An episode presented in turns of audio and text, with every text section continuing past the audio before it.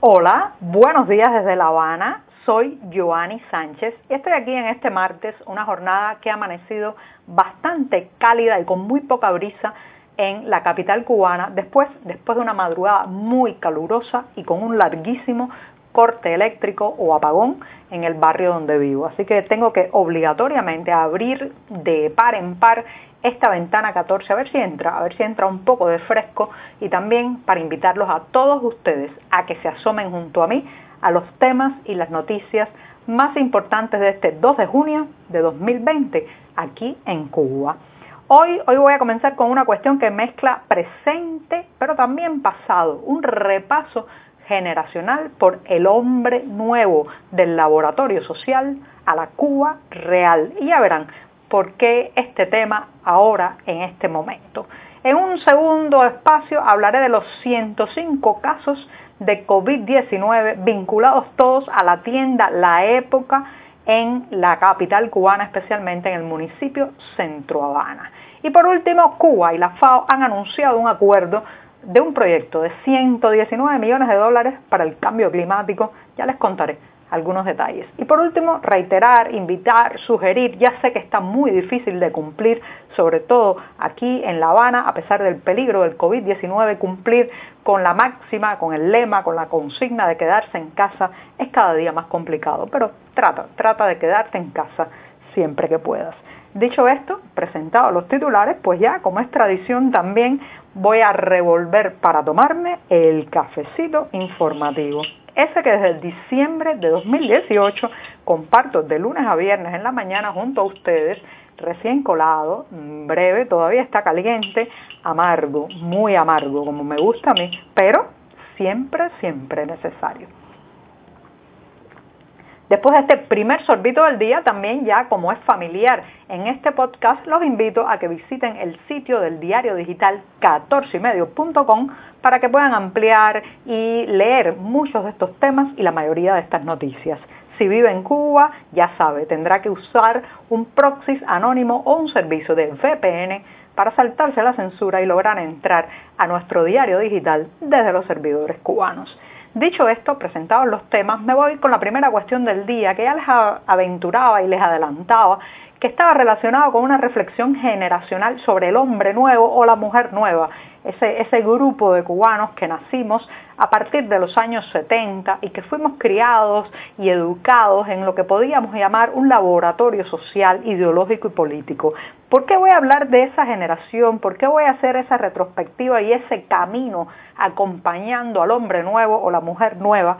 Bueno, porque eh, ellos son ahora mismo, o nosotros somos, porque yo pertenezco a esa generación, somos los protagonistas y eh, pues somos los que estamos sufriendo mayormente la crisis actual en Cuba. Esta nueva crisis, esta nueva caída en los abismos del desabastecimiento, la falta de recursos, las dificultades para alimentarse, está cayendo fundamentalmente en los hombros de mi generación, porque ahora, ahora ya somos padres, pero también la generación de nuestros padres ha envejecido y están muchos de ellos bajo nuestra responsabilidad.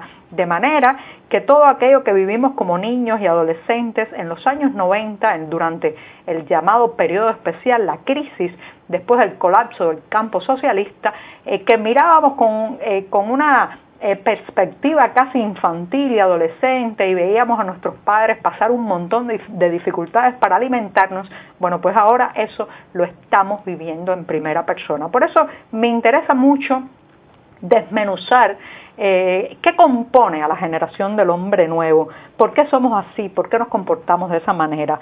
Esto fue un tema también que eh, me motivó haber pasado larguísimas horas en una cola para comprar alimentos y ver cómo reacciona mi generación ante la espera, ante las dificultades, ante el contacto con el otro. Recuerden que este era un grupo humano, una generación que fue criada para ser altruista, entregada, no pensar en eh, los bienes materiales, eh, alejada de cualquier tipo de egoísmo, eh, estaba pensada de alguna manera para habitar el futuro comunista que llegaría a Cuba. Con nosotros experimentaron todos los posibles laboratorios ideológicos, políticos y educativos. Se nos adoctrinó desde muy pequeños, se nos recortó todo sentido de pertenencia a uno mismo, a una familia, éramos el grupo, el pelotón, el destacamento, el cuartel, el campamento. Eh, se nos quitó también todo deseo de privacidad, de intimidad. Cualquier intento de refugiarnos en nosotros mismos pues era una debilidad pequeño burguesa o una desviación ideológica.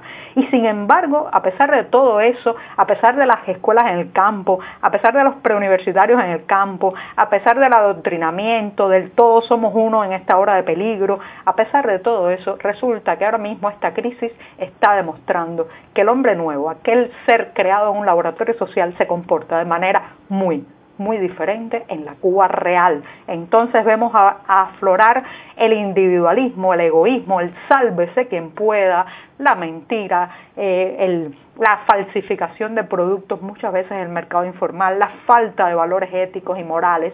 No estoy haciendo una descripción de todos ni en cada momento. Hay muchísimos valores también en mi generación, pero ojo, esta crisis actual está exacerbando las peores facetas del hombre nuevo y la mujer nueva en Cuba, porque también fuimos criados para ser un poco despiadados. Recuerden que eh, eh, frases como las dichas por Ernesto Che Guevara de un revolucionario debe saber convertirse en una fría máquina de matar, guiaron un poco la formación de nuestra generación. Entonces ahora en las colas, en las filas, en las multitudes, en las aglomeraciones, pues eh, aflora un tanto eso de la máquina despiadada que puede pasarle por encima al que está delante, que puede mentir, que puede engañar, que puede hacer cualquier cosa con de alcanzar un turno para comprar un kilogramo de pollo en una tienda estatal mi generación, reitero, la generación que fue formada en esos años de el subsidio soviético y que iba a habitar el futuro, ha terminado viviendo una Cuba muy diferente a la que le prometieron.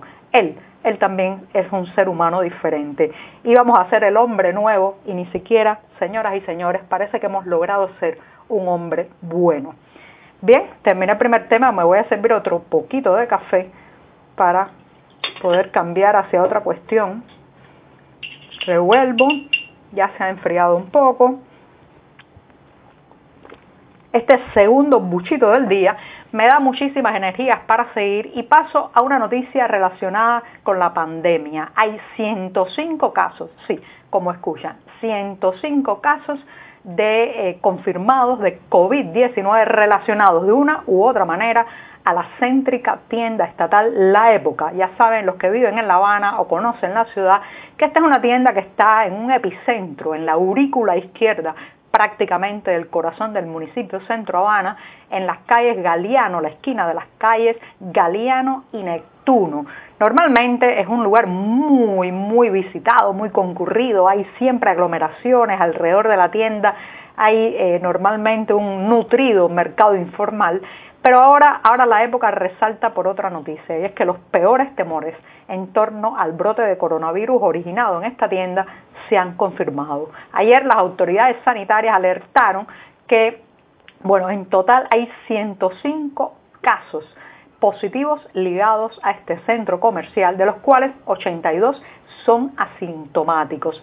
Eh, empezó el brote allí, hemos comentado eso, eh, si mal no recuerdo, la pasada semana en este podcast Ventana 14, pero también a partir de personas que estuvieron en contacto eh, con el virus en ese lugar, pues se infectaron también otros sitios. Por ejemplo, se habla también de que hay un laboratorio eh, eh, y eh, una empresa de transportación de comercio interior en el municipio 10 de octubre, más un laboratorio con dos dependencias, una en el municipio Playa y La Lisa, que también las personas ahí se contagiaron a partir de alguien que visitó, pasó, estuvo eh, inicialmente en la tienda La Época. Estas son eh, informaciones bastante alarmantes porque yo percibo en los últimos días que ha habido un relajamiento del temor, de la sensación de riesgo aquí en la capital cubana. Poco a poco, si usted va saliendo a las calles, ve que la gente está otra vez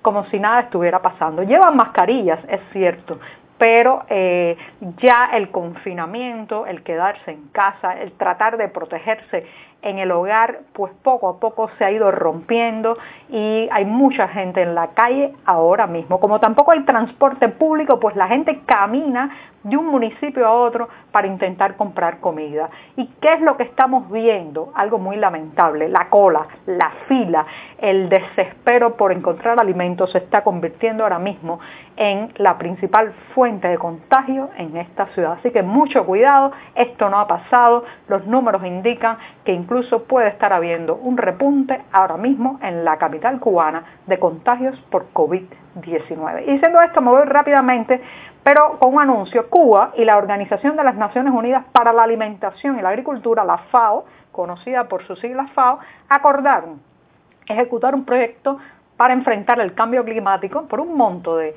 119 millones de dólares. Una parte la pondrá eh, por la organización internacional, otra parte la, las autoridades cubanas o la infraestructura cubana y se trata de ayudar a familias y comunidades rurales para rehabilitar territorios productivos. Esto todo está muy bien cuando lo leen en el papel, cuando lo leen en la página web, cuando lo leen en las estadísticas y en los informes oficiales y de la FAO, suena muy bonito.